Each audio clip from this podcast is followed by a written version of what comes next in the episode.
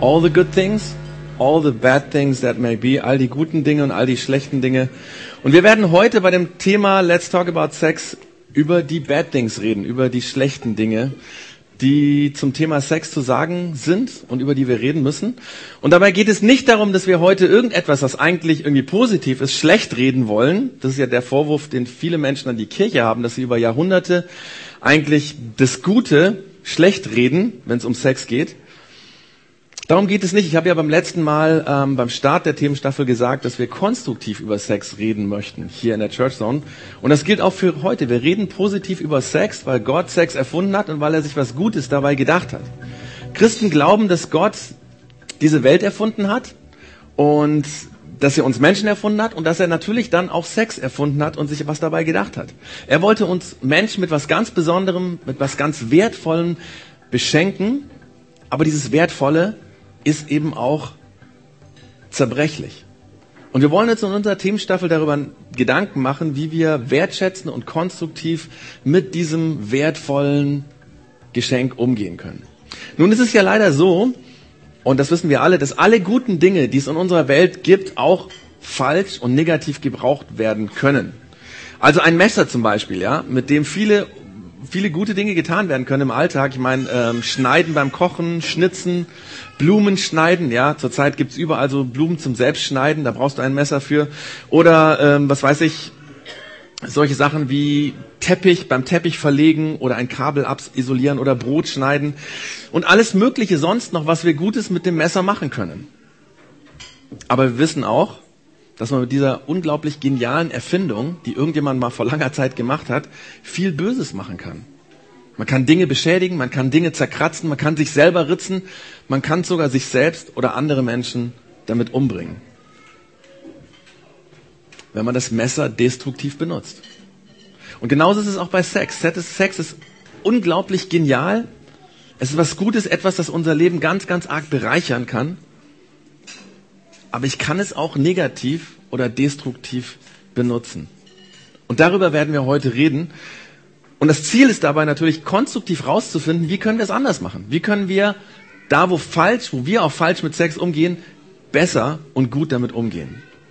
Und ich bin überzeugt, dass wir alle, egal ob wir an Gott glauben oder nicht, davon lernen können. Ganz egal, ob du sagst, okay, äh, mir ist Gott wichtig, mir ist Jesus wichtig, das bestimmt mein Leben, oder ob du sagst, oh, ich weiß noch nicht so genau, ich bin ein bisschen unsicher, ich bin auf der Suche, deswegen bin ich ja hier. Ich glaube, jeder kann von diesem Thema etwas lernen. Es geht also um, wir haben es hier stehen, Pornografie und Prostitution. Und vielleicht denkt sich jetzt jemand, na, warum soll denn das negativ sein? Und tatsächlich denken die allermeisten Menschen heute, dass Pornografie was ganz Normales ist. Viele Männer und Frauen glauben, dass Pornografie einem helfen kann zu entspannen, Gerade Männer würde das helfen, den sexuellen Druck irgendwie auszugleichen oder abzubauen, ihre sexuellen Fantasien ausleben zu können. Und es sei ja durchaus positiv. Und auch Prostitution sehen die meisten Menschen heute als was ganz Normales. Ein ganz normaler Beruf, wie jeder andere auch. Wir haben uns daran gewöhnt, dass es Prostitution gibt. Viele glauben, dass es sogar wichtig ist für unsere Gesellschaft, dass es Prostitution gibt. In der Debatte um die Flüchtlinge, der, die ja zurzeit sehr äh, stark geführt wird in unserem Land, gab es vor ein paar Monaten einen evangelischen Pfarrer, der gefordert hat, man sollte den männlichen Flüchtlingen Besuche bei einer Prostituierten vom Staat bezahlen. Das wäre ein ganz normaler Weg, seine männliche Sexualität sozusagen zu entladen, die Energie zu entladen und Zwang, äh, Zugang zur Prostitution, das sei quasi ein Menschenrecht, was jedem Mann zusteht und deswegen soll doch bitte der Staat den Flüchtlingen das bezahlen. Meine Frage dazu, und das ist die Frage von der heutigen Church Zone, ist das so? Sind Pornografie und Prostitution die normalsten Dinge der Welt? Und was macht Prostitution, wenn wir mal hinter die Kulissen schauen, mit den Beteiligten? Was macht es mit unserer Gesellschaft allgemein?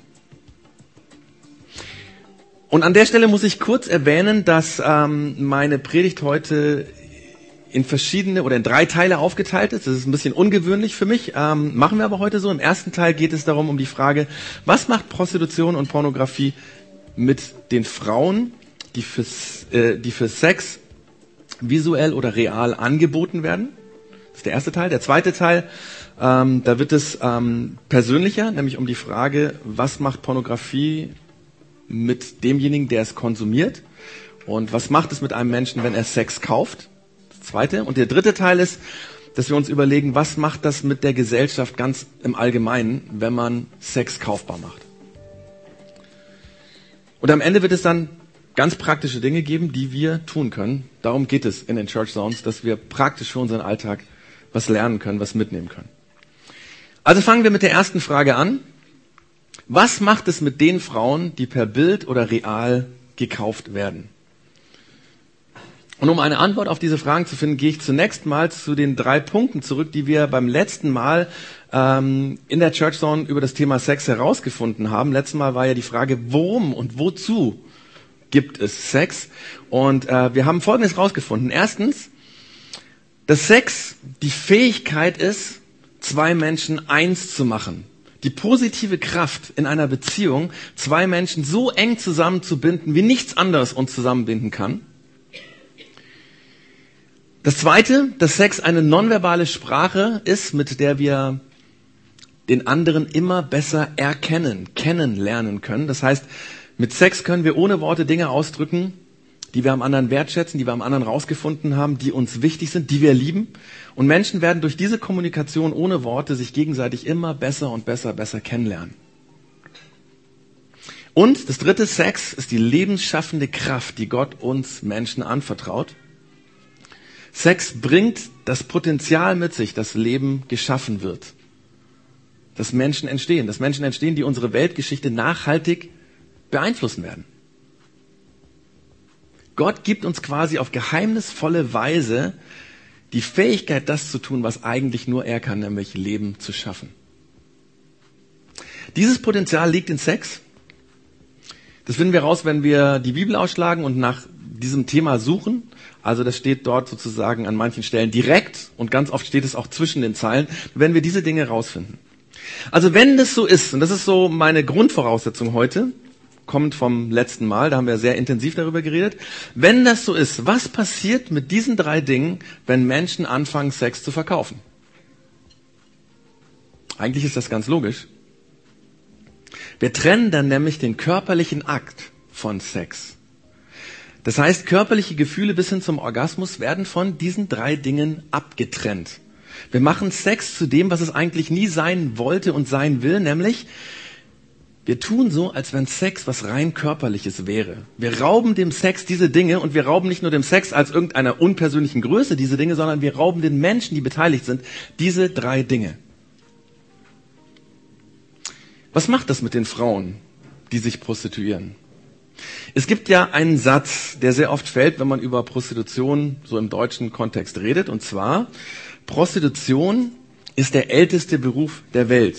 Man braucht das manchmal, wenn man zum Beispiel auch das Wort Prostitution nicht in den Mund nehmen will, dass man dann sagt, ja, du weißt schon, ähm, die Frau geht dem ältesten Gewerbe der Welt nach oder dem ältesten Beruf der Welt nach. Das hört sich so an, als wenn Frauen schon immer die Option gehabt hätten, Prostitution als Beruf zu wählen. Quasi, wenn sie keine Lust haben, Krankenschwester zu werden, na, dann können sie vielleicht Prostituierte werden oder so. Jetzt steckt in dieser Aussage eine Sache, die sicherlich stimmt, nämlich der Älteste ja, Prostitution gab es im Grunde genommen schon von Anfang an in uralten Texten der Menschheitsgeschichte, ähm, Zeugnissen, die damals, also Sachen, die damals aufgeschrieben wurden, die tausende von Jahren alt sind, findet sich, dass es Prostitution gab. Auch in der Bibel ist es so, in den ganz alten Berichten der Bibel, schon ganz früh kommt Prostitution vor. Vermutlich gab es das schon immer. Aber eine andere Aussage in diesem Satz ist grundfalsch. Nämlich, dass es ein Beruf ist. Wenn wir die alten Texte in der Bibel und aus anderen Kulturen aufmerksam lesen, Texte, die tausende von Jahren alt sind, dann finden wir raus, dann lesen wir raus, dass Prostitution kein Beruf war und schon gar kein Freiwilliger. Schon immer war Prostitution eine Reaktion auf eine Notsituation. Frauen sind allein, die alleine oder mit ihrer Familie in eine massive existenzielle Notlage geraten sind oder wenn Frauen von Angehörigen dazu gezwungen wurden. Oder auch wenn Frauen von einer Religionsgemeinschaft belogen wurden, dass sie nur dann von Gott angenommen werden, nur dann gerettet werden, wenn sie als Trempelprostituierte Gott dienen. Prostitution war damit von Anfang an ein Machtinstrument, was von Männern und männlichen, männlich dominierten Gesellschaften ausgenutzt wurden.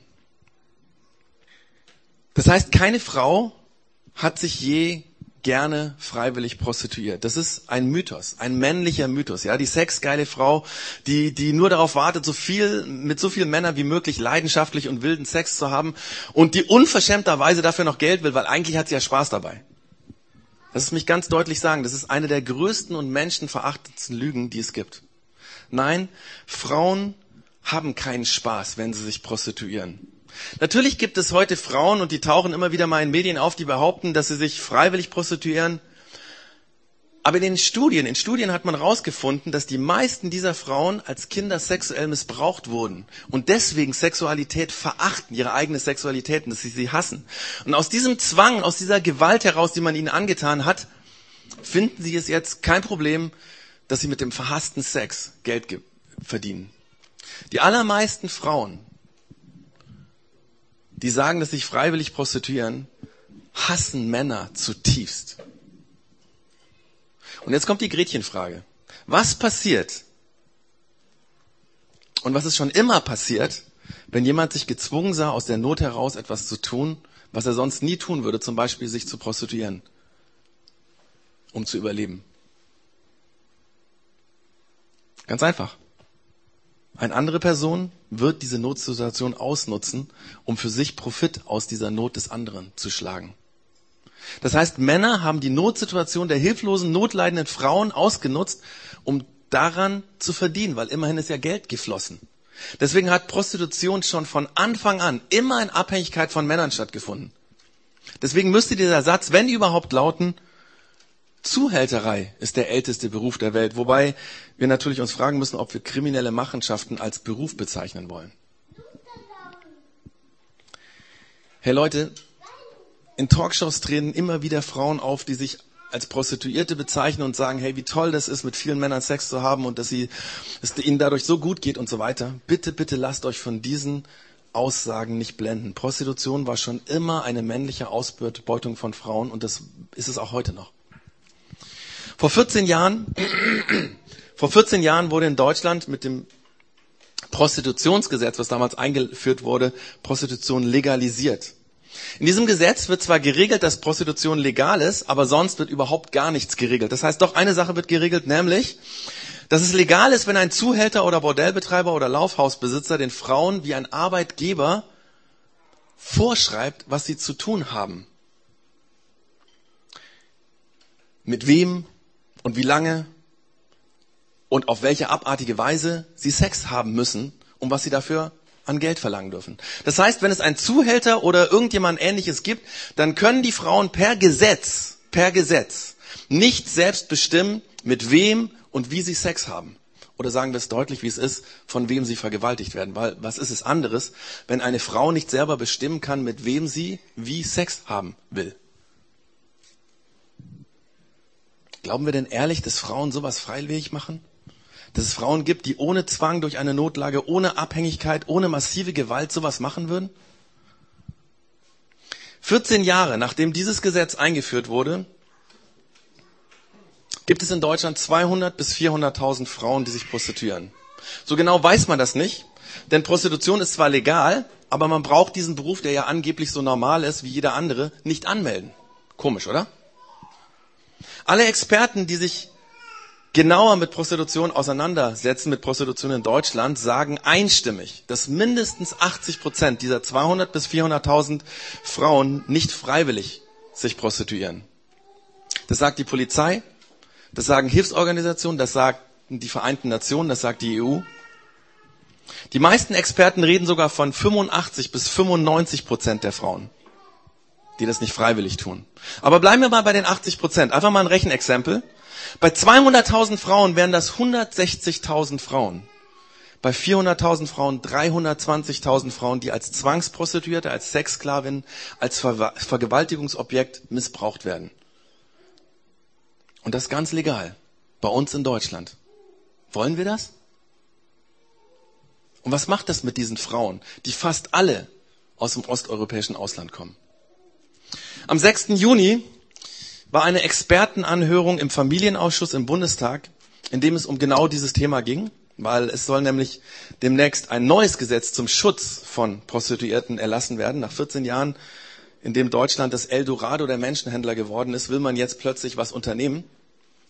Und in dieser Anhörung werden unter anderem zwei männliche Experten wurden da befragt. Einmal ein Traumatologe und ein Frauenarzt. Und was diese beiden Männern aus ihrer Praxis, wo Prostituierte zu ihnen kommen, die beide auch Streetwork machen, um zu helfen, was diese beiden Männer aus ihrer Praxis über die körperlichen und seelischen Verletzungen dieser Frauen berichten und was diese Frauen in der Prostitution hier in Deutschland durchmachen müssen, das ist so abartig, so widerwärtig, so brutal, so menschenverachtend, dass es einem buchstäblich dabei schlecht wird.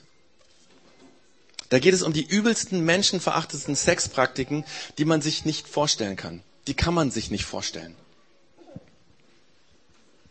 Fast alle dieser Frauen sind schwerst traumatisiert, haben chronische Unterleibsschmerzen, übelste Geschlechtskrankheiten und selbst wenn sie dann schwerst krank zum Arzt gehen und es ist die einzige Situation, wo sie zum Arzt gehen, wenn sie so schwer krank sind, dann werden sie zum Arzt gelassen dann stehen sie unter einem wahnsinnigen Zwang, weiterarbeiten zu müssen, weil sie Miete zahlen müssen, weil sie Schulden haben, weil sie unter irgendeinem Druck stehen. Und mit all dem raubt man diesen Frauen diese drei Dinge. Die Kraft, die eigentlich in uns Menschen liegt, um zwei Menschen eins zu machen. So stark wie nichts anderes uns eins machen kann. Das wird systematisch zerstört. Und selbst wenn eine Frau es schafft, aus der Zwangsprostitution zu entkommen, dann wird sie nie wieder Sex so positiv erleben können, wie es eigentlich gedacht war. Die meisten Aussteigerinnen bleiben bis zum Lebensende traumatisiert und werden dieses Trauma nie wieder los. Übrigens ist es ganz interessant, dieser Zusammenhang zwischen Pornografie äh, oder Prostitution und Zwang und Menschenhandel, so Pornografie kommen wir gleich nochmal, Prostitution und Menschenhandel, das scheinen die Autoren der Bibel schon gewusst zu haben. Denn auf der einen Seite wird in den biblischen Texten immer wieder Prostitution verurteilt, auf der anderen Seite gibt es nicht einen einzigen Bericht, wo eine Prostituierte, äh, Prostituierte vorkommt, in der sie verurteilt wird dafür. Es ist sehr interessant. An einer Stelle zum Beispiel prostituiert sich eine Frau namens Tama, weil ihr Schwiegervater sie betrügt. Das war eine massive Notflage für diese Frau und aus diesem Grund macht sie das. Aber sie wird nie dafür gerügt, dass sie sich verkauft hat. Am Ende dieser Geschichte kommt raus, dass der Schwiegervater sie betrogen hat und er wird als Schuldiger bezeichnet, aber nicht die Frau. Und die Prostituierte Rahab, die in der Bibel ganz oft vorkommt, wird an allen Texten, wo sie vorkommt, wertgeschätzt. Sie wird im Neuen Testament als eine von ganz wenigen Frauen im Stammbaum von Jesus erwähnt. Und der Schreiber von dem sogenannten Hebräerbrief, also an die an, an Gemeinden äh, von wohl judenstämmigen Christen, ähm, da wird die Rahab als Vorbild im Glauben beschrieben. Eine Frau, von, an der wir uns ein Vorbild nehmen sollen. Kann es sein, dass diese Frau schon an Gott geglaubt hat, bevor ähm, sie aus dieser Prostitution rauskam? Tatsächlich ist es nämlich so, dass nicht wenige der Prostituierten in Deutschland und weltweit gläubige Frauen sind, die an Jesus glauben und die täglich dafür beten, dass Jesus sie da rausholt. Kann man nachlesen, kann man nachlesen in den Büchern von der Schwester Lea Ackermann, die ja schon seit Jahren sich für dieses Thema und für diese Frauen einsetzt. Das passiert also in der Prostitution dadurch, dass man Sex käuflich macht. Denn nicht nur Sex wird käuflich, sondern Menschen werden käuflich, meistens Frauen. Sie werden Sklavinnen, mit denen die Hintermänner von Prostitution jährlich 32 Milliarden Euro oder Dollar Gewinn machen. Damit ist Menschenhandel nach dem Waffenhandel das ertragreichste oder die ertragsreichste Wirtschaftszweig der Welt. Aber was ist mit Pornografie?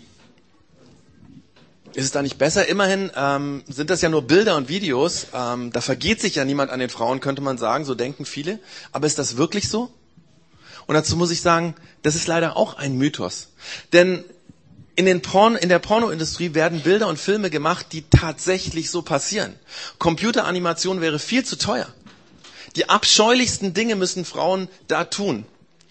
Und der weitaus größte Teil von Pornografie sind Hardcore-Pornos.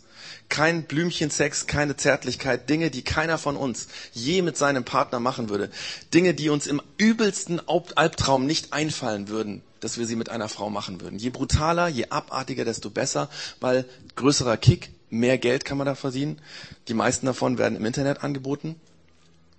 Und wer sind diese Frauen? Ja, es gibt ein paar wenige Pornostars, die sich damit brüsten, wie toll sie Sex auf die Leinwand bringen. Aber die aller, aller, aller, allermeisten Frauen in Pornos sind namenlose, zwangsprostituierte Sexsklavinnen, Frauen, jugendliche Mädchen, Teenager, ganz, ganz viele Kinder. Oft müssen sie neben der Zwangsprostitution noch Filme machen. Da gibt es keinen großen Unterschied zwischen Prostitution und Pornografie. Es gibt einen Bericht des Nachrichtensenders CBS über Frauen, ähm, die sich überreden ließen, bei einem Pornofilm mitzumachen. Ganz normale Frauen, Hausfrauen, Studentinnen. Ähm, das sind nicht, das sind nur eine Minderheit von denen, die da mitmachen, aber es gibt Frauen, die man quasi so anwirbt. Und das Fazit dieses Berichts zeigt, was das mit den Frauen machen. Das Fazit ist, dass die Erfahrung so schmerzlich, so entsetzlich, so peinlich, so unglaublich demütigend ist, dass diese Frauen, die ja freiwillig das machen, sich nie wieder dran trauen, nie wieder, die dieses als ihr peinlichstes, schwierigstes, schmerzhaftes Erlebnis in ihrem Herz vergraben und nie wieder darüber reden und das bis zum Tod in sich drin lassen. Und jetzt stell dir vor, du musst das jahrelang gezwungenermaßen immer und immer wieder tun. Lass es mich auf einen kurzen Satz runterbrechen. Immer wenn Sex verkauft wird, werden Frauen zerstört. Immer. Das müssen wir wissen, davon müssen wir reden. Das muss bekannt gemacht werden. Denn es kann nicht sein, dass Menschen sich sexuell an anderen befriedigen und die dabei draufgehen. Das kann nicht sein. Ich komme damit zur zweiten Frage. Nämlich, was passiert mit Menschen, die Sex kaufen? Entweder in der Prostitution oder wenn sie ein Porno konsumieren. Was passiert mit diesen Menschen? Und ich fange an der Stelle mit der Pornografie an, weil das vermutlich der Bereich ist, der mehr Leute von uns, die wir heute hier sind, angeht. Fangen wir mit den Fakten an. 40 Prozent aller Internetangebote enthalten pornografische Inhalte. 40 Prozent. Man schätzt, dass ein bis zwei Millionen Menschen in Deutschland online sexsüchtig sind. Steigende Tendenz. Laut einer Kinsey-Studie surfen 56 Prozent der Internet-User ein oder mehrmals in der Woche auf Sexseiten. Die meisten davon Männer. Es ist also durchaus realistisch, dass heute Männer und eventuell auch Frauen hier sind, die immer wieder Sexseiten anklicken. Und es wäre nicht verwunderlich, wenn bei dem einen oder anderen eine suchthafte Tendenz an der Stelle entsteht. Aber was macht es mit Menschen, wenn sie sich Pornos anschauen? Abgesehen davon, dass sie sich schuldig machen an dem, was wir eben gehört haben, an den Frauen, die missbraucht werden. Ich könnte jetzt einen langen psychologischen Vortrag halten, was diese Bilder mit uns machen, vor allem mit unserem Kopf machen, mit unseren Emotionen machen. Aber ich will es versuchen, ganz einfach runterzubrechen, verständlich für jeden. Und ich will dabei nicht zwischen Erotikbildern oder Pornografie, es gibt ja so eine Diskussion, was ist Erotik, was ist Pornografie, irgendwie trennen, sondern ich sag so, jedes Mal, wenn du dir nackte Frauen oder nackte Paare in Bild oder Video anschaust, gehst du in eine Schule in der du drei Dinge lernst. Lektion Nummer eins, ein echter Körper ist nicht genug. Ein echter Körper ist nicht genug.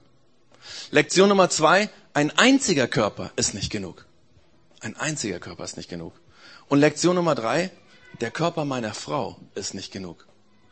Und wenn du jetzt eine Frau bist, die hier ist und dir eventuell Pornos anschaust, dann wirst du lernen, mein Körper ist nicht genug. Und wenn du vielleicht ein Single bist, der noch gar keine Freundin hat oder so, dann wirst du lernen, meine zukünftige Frau, der Körper meiner zukünftigen Frau ist nicht genug. Alle Wissenschaftler, die sich aktuell mit Pornografie beschäftigen, sagen einstimmig, dass diese Bilder und Videos brand, brandgefährlich sind. Dass sie unsere Fähigkeit zu Sex kaputt machen. Denn diese drei Lektionen setzen sich so fest in unser Gehirn, in unsere Emotionen, tatsächlich, dass sich das Gehirn anatomisch verändert die Bereiche, die dafür da sind, für uns Menschen, beziehungsfähig zu werden, verkümmern. Das ist nachgewiesen, wissenschaftlich nachgewiesen. So macht uns das Anschauen von Pornos nach und nach unfähig, realen Sex in einer Beziehung zu genießen. Diese Bilder bauen eine Mauer zwischen Ehepaare oder zwischen Paare allgemein. Diese Bilder zerstören selbst Ehepaare oder Paare, die gemeinsam Pornos anschauen. Meistens ist es ja so, dass die Frauen das eigentlich gar nicht wollen. Aber weil dann die Männer irgendwie ein bisschen Druck machen oder drängen und sagen, hey, davon können wir viel lernen für Sex und so, lassen sich manchmal auch Frauen überreden und dann schauen sie gemeinsam solche Bilder an. Aber egal, ob du das alleine anschaust oder als Paar oder mit mehreren Menschen, es wird deine Beziehung, die Beziehung zwischen Mann und Frau, zwischen Partnern kaputt machen. Weil du diese drei Dinge lernst. Pornografische Bilder gaukeln uns etwas vor, was es nicht gibt. Es weckt Wünsche in uns, die der Realität nicht entsprechen. Und damit schiebt sich dieses Bild zwischen zwei Menschen und macht die Beziehung kaputt. Selbst wenn du heute noch keine Freundin oder keinen Freund hast, diese Bilder werden das Schicksal deiner Beziehung bestimmen. Sie zerstören Beziehungen, die noch gar nicht da sind. Seit vielen Jahren, noch lang bevor es das Internet gab, haben christliche Therapeuten genau darauf hingewiesen. Damals sind sie von den Medien und von anderen Therapeuten oder so belächelt worden. Heute kannst du es überall nachlesen. Google mal. Bei Focus, bei Spiegel Online, Brigitte, PC-Magazine, unzählige Artikel gibt es im Internet, die warnen vor der Gefahr der Internetsucht. Unzählige Ratgeber gibt es, die einem helfen wollen, da wieder rauszukommen. Natürlich, die meisten gehen nicht so weit, dass sie sagen würden, Pornografie ist generell schwierig. Da wird dann oft der Vergleich gebracht, naja, nicht wie jeder Alkoholiker wird, wenn er ein Bierchen trinkt, wird auch jeder pornosüchtig, wenn er sich mal Pornos anschaut. Wobei immer mehr Artikel, das müsst ihr nachlesen, immer mehr Artikel schreiben, dass der Vergleich zwischen Alkohol und Pornografie mächtig hinkt. Und die Gefahr der Abhängigkeit bei Pornografie massiv, massivst höher ist als bei Alkohol.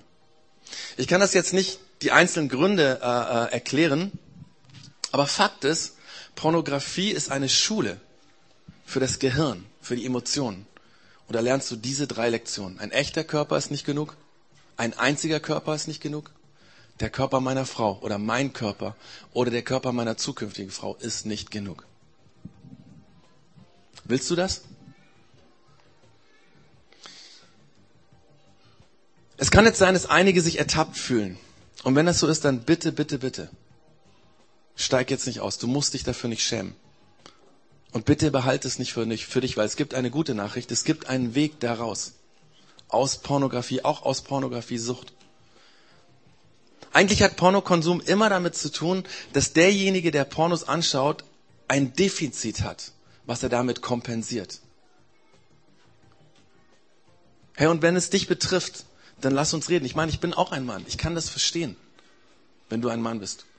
Und wenn du eine Frau bist, dann finden wir gemeinsam jemanden, der dir helfen kann. Und wenn du dich offen darüber reden willst, am Anfang, weil es irgendwie peinlich ist, dann schreib eine E-Mail an seelsorger.projektx-augsburg.de und ähm, wir schauen dann im Bereich Seelsorger oder Beratung bei uns in der Gemeinde einfach, dass du jemanden findest, der dir hilft. Auch als Paar, bitte, bitte, bitte, lasst uns darüber reden. Lasst nicht zu, dass diese Bilder deine Familie, deine Ehe, dein Leben zerstören. Aber was ist dann mit Prostitution? Wir haben ja gesehen, beides liegt nah beieinander. Was macht es mit einem Mann, fast immer sind es ja Männer, wenn er zu einer Prostituierten geht und Sex kauft? Dazu gibt es eine Bibelstelle, die sich genau auf den ersten Punkt von unseren drei Punkten, die wir vorher hatten, also eins werden, bezieht, die der Paulus an die Kirche damals, die in Korinth, die es in Korinth gab, so eine kleine christliche Gemeinschaft, geschrieben hat. Dort hat er nämlich Folgendes geschrieben. Denn wer sich mit einer Prostituierten einlässt, der wird eins mit ihr. So heißt es schon in der Heiligen Schrift von Mann und Frau, die zwei werden eins sein.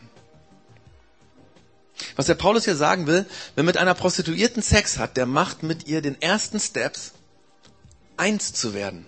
Genau wie ein Mann, der Sex mit seiner Frau hat, die er liebt. Klingt vielleicht komisch, war für die Leser von dem Brief von Paulus damals auch sehr merkwürdig, weil die haben gedacht, ja, eins werden? Ich, also ich meine, wer zu einer Prostituierten geht, der will ja nicht eins werden. Der will Sex, der will körperlichen Spaß, der will sich, um es mal deutlich zu sagen, an der Frau einen runterholen. Aber auch wenn jemand so denkt, wenn er zu einer Prostituierten geht, das geht nicht. Denn Sex ist kein rein körperlicher Art. Es passiert immer auch was in meiner Seele, in meinem Geist. Es schließt uns zusammen und dann wird es wieder auseinandergerissen. Sex mit einer Prostituierten macht bei beiden, bei Frau und Mann, diese drei Dinge kaputt. Diese drei Fähigkeiten, die wir in uns haben. Die Kraft, die uns zusammenbinden will. Die Kraft, die hilft, dass wir uns so tief verstehen, wie wir uns sonst nicht verstehen können. Das macht Prostitution kaputt. Glaub mir, ein Mann, der zur Prostituierten geht, und es sei es nur ein einziges Mal, der wird sich massiv schwer tun, erfüllende und gute Sexualität zu leben. Er wird ganz, ganz lange Zeit brauchen, der Beratung, der Begleitung, vielleicht auch der Therapie, um diese Fähigkeiten wiederzulernen. Weil das massiv beschädigt wird. Ich muss langsam zum letzten Punkt kommen. Es fehlt ja noch eine Frage, nämlich, was macht Pornografie und Prostitution mit unserer Gesellschaft ganz im Allgemeinen? Wisst ihr, wir haben in unserer Gesellschaft Frauen zu einer Handelsware gemacht. In unserer Gesellschaft werden Frauen gezeigt oder präsentiert und man redet und singt über Frauen so, als wenn sie eine Handelsware wären. Ist dir schon mal aufgefallen? Und dabei ist die Frage, ob es jetzt Prostitution und Pornografie gibt, weil das so ist, oder ob das so ist, weil es Prostitution und Pornografie gibt. Wahrscheinlich stimmt beides. Aber in unserer Gesellschaft werden Frauen gezeigt und präsentiert und man redet und singt über Frauen so, als wenn sie eine Handelsware wären. Ich meine, seit eBay wissen wir, was eine Handelsware ist. Kein Besitz, der uns wirklich wichtig ist, sondern, hey, wir kaufen etwas auf eBay und es ist gar nicht so schlimm, wenn es dann kommt und nicht so passt, weil verkaufe ich halt wieder. Wir kaufen auf Probe. Eine Handelsware, die man schnell auch mal wieder eintauschen kann gegen was anderes. Genauso gehen wir in unserer Gesellschaft mit Frauen um. Und da hat Emanzipation nicht viel gebracht und da hat die Gleichberechtigung im Grunde genommen nicht viel gebracht. In fast jedem Film im Kino, im Fernsehen, in Zeitschriften, in Zeitungen, in der Werbung ganz allgemein, im Internet, in Songs, im Radio und sonst wo werden uns Frauen so vorgestellt, als wenn sie uns sagen wollen, hey, nimm mich. Brauch mich. Tu mit mir, was immer du willst. Und wenn ich dir nicht mehr passt, dann tausch mich ein gegen eine andere. Und dann klickst du auf die nächste Internetseite und schaust den nächsten Film an, hörst den nächsten Song und du hörst, hey, nimm mich. Brauch mich. Tu mit mir, was immer du willst. Und dann, wenn du mich nicht mehr brauchst, hey, tausch mich ein gegen eine andere.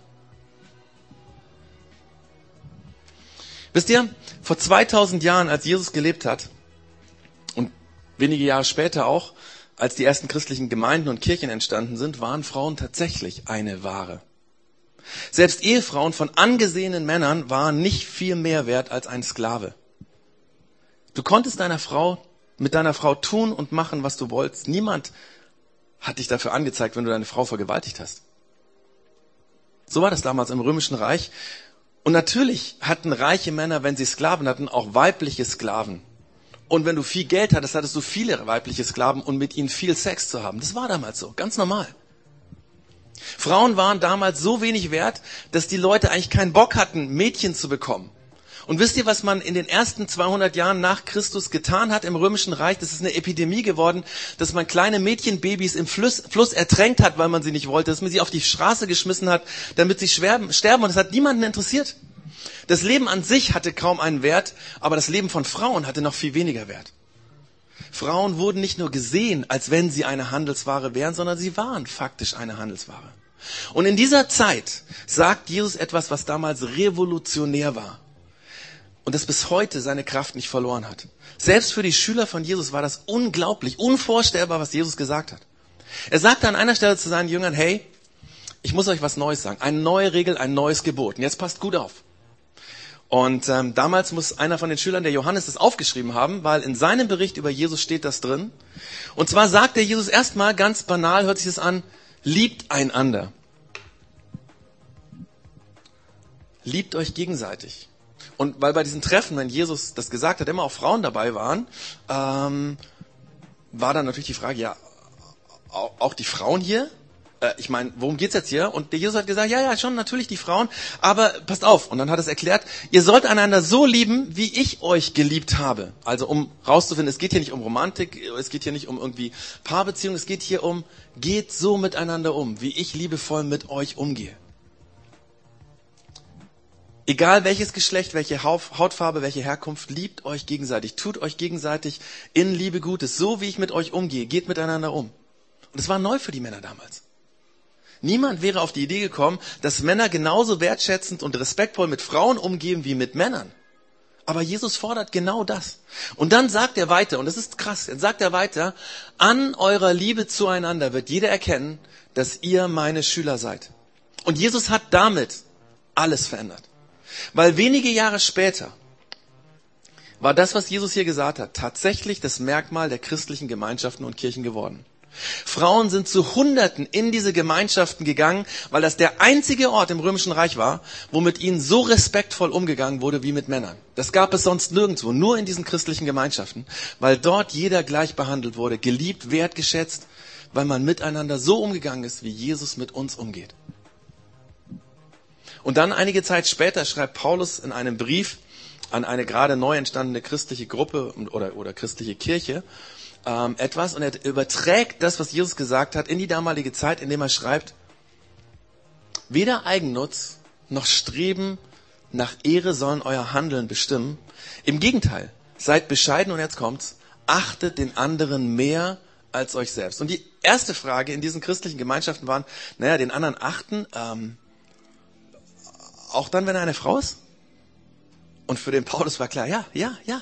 Auch wenn dein Gegenüber eine Frau ist, sollst du sie so achten, dass sie mehr wert ist, als du dich selbst achtest. Ob Sklave, Frau, Bettler, Aussätziger, Ausländer, achte jeden Menschen höher als sich selbst. Und wisst ihr, warum der Paulus das gesagt hat? Wisst ihr warum? Weil der andere Mensch, egal wer er ist, wo er herkommt, was er ist, immer ein Geschöpf, ein wertvolles Kind Gottes ist. Gott ist der Vater von allem, was lebt. Deswegen steht immer ein Kind von diesem Schöpfer vor dir, wenn ein Mensch vor dir steht. Immer.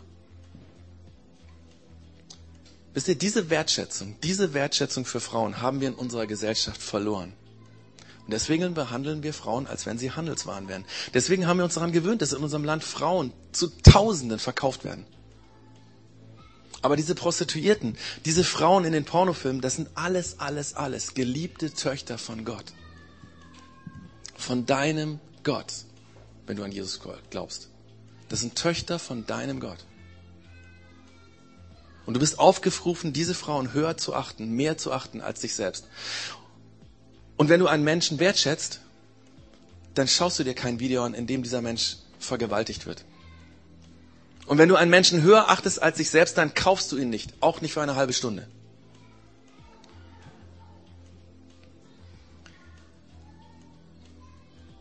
Was können wir jetzt daraus lernen? Das erste ist für alle Männer von uns. Fang an und lerne, wertschätzend mit allen Frauen umzugehen. Und das hört sich einfach an, das ist schwieriger als du denkst. Das musst du buchstabieren, das musst du jeden Tag tun, damit du es lernst. Überleg dir eine Frau, die du sehr achtest, vor der du großen Respekt hast, die dir ganz, ganz wichtig ist und überleg dir, wie du mit dieser Frau wertschätzend und respektvoll redest, zuhörst, höflich bist, zuvorkommt bist. Stell dir das vor. Und dann fang an, bewusst jede Frau genau so zu behandeln. Nimm dir vor, mit jeder Frau, der du begegnest, die du siehst, so wertschätzend und respektvoll umzugehen. Und glaub mir, das musst du lernen.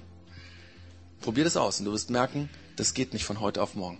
Aber wenn du das lernst, dann wirst du, dann wirst du dir antrainieren, zum Beispiel, wenn demnächst eine gut aussehende Joggerin an dir vorbeiläuft, dass du sie nicht, dass du ihr nicht nachpfeifst. Dass du nicht irgendwie eine anzügliche Bemerkung deinen Kollegen sagst, die dabei sind.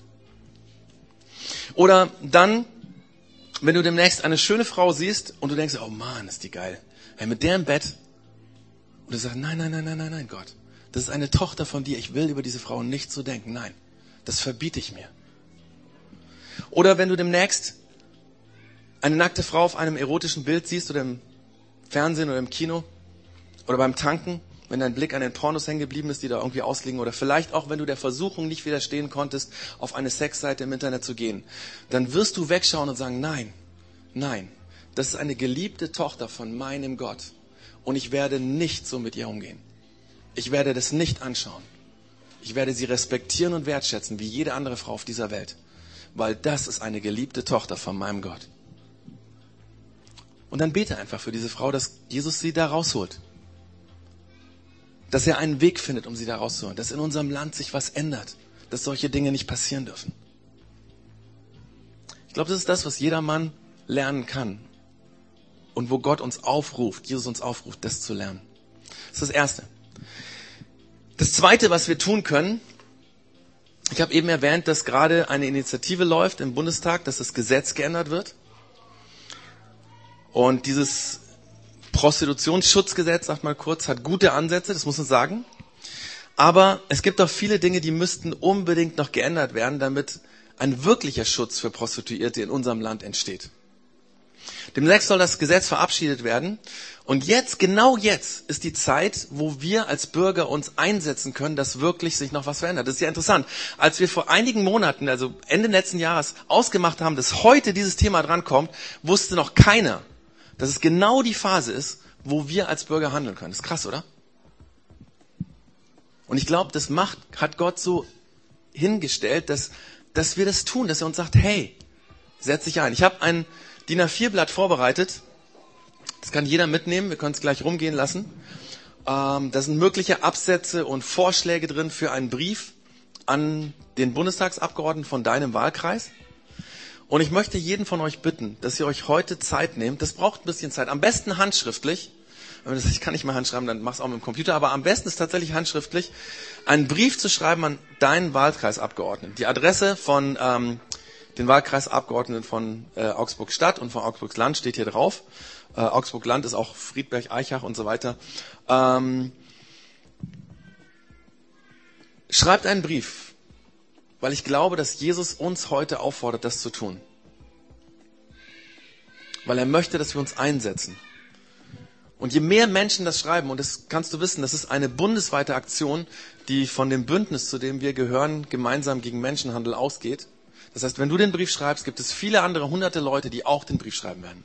Und es wird was bewirken. Dass die Parlamentarier bei der zweiten Lesung des Gesetzes sagen, es müssen noch Dinge geändert werden.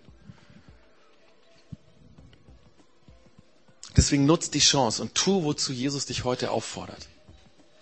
Und dann gibt's noch eine Sache, die du dir mitnehmen kannst, und zwar, um einfach dich noch mehr mit dem Thema zu beschäftigen. Ein Heft, das heißt 18 Mythen über Prostitution. Das ist sehr, sehr, sehr gut, wenn man mit Menschen darüber diskutieren will. Es kann sein, dass du sagst, wow, was der Klaus gesagt hat, das stimmt. Hier kannst du sehr, sehr gute Argumente finden, warum Prostitution nicht normal ist. Und warum eine Gesellschaft anstreben sollte, dass Prostitution es nicht gibt. Übrigens nicht dadurch, dass Prostituierte bestraft werden. Das wollen wir alle nicht. Frauen, die in einer Notsituation sind, auch noch bestrafen? Nee die Menschen, die die Ursache sind, die Sexkäufer, die müssen eigentlich belangt werden. Es würde es Prostitution nicht geben, wenn Männer das nicht kaufen würden. Ganz ehrlich. Ich weiß, dass wir das nicht einfach verändern, sondern dass wir die Hilfe von Gott brauchen. Deswegen werde ich jetzt beten mit sagen, Gott, bitte hilf uns, dass dieses unglaubliche Problem in unserer Gesellschaft, das es anscheinend von Anfang der Welt gibt, dass sich da was verändert. Wir sind eine Gesellschaft, die eigentlich die Werte der Menschen achtet. Die Würde des Menschen ist unantastbar, sagt unser Grundgesetz. Ich möchte dafür beten, dass sich das umsetzt in unserem Alltag. Jesus, du hast jeden Menschen wertgeschätzt. Du hast gesagt, dass wir einander lieben sollen, so wie du uns liebst. Hey, und deine Liebe war, dass du dich aufgeopfert hast für uns. Und in der Bibel stehen viele solche Sätze wie schätzt den anderen höher als sich selbst. Nehmt einander an. Denkt vom anderen größer als von dir selbst. Jesus, wir möchten diese Dinge lernen. Hilf jedem Mann, der hier ist, so wertschätzend mit Frauen umgehen zu lernen. Vergib. Vergib, dass wir eine Gesellschaft geworden sind, die so ja, so, so falsch mit Frauen umgehen. Lass uns das als Männer, die heute hier sind, ändern. Und Jesus, wir brauchen deine Hilfe, wenn es um die Gesetzeslage in Deutschland geht. Es, es ist so unfassbar und, und, und mir fehlen die Worte eigentlich zu sagen, was mit unserer Gesellschaft passiert. Jesus, ändere unser Land, heil du unser Land. Gib Politikern die Weisheit, endlich was zu tun, dass diesen Hunderttausenden von missbrauchten Frauen geholfen werden kann.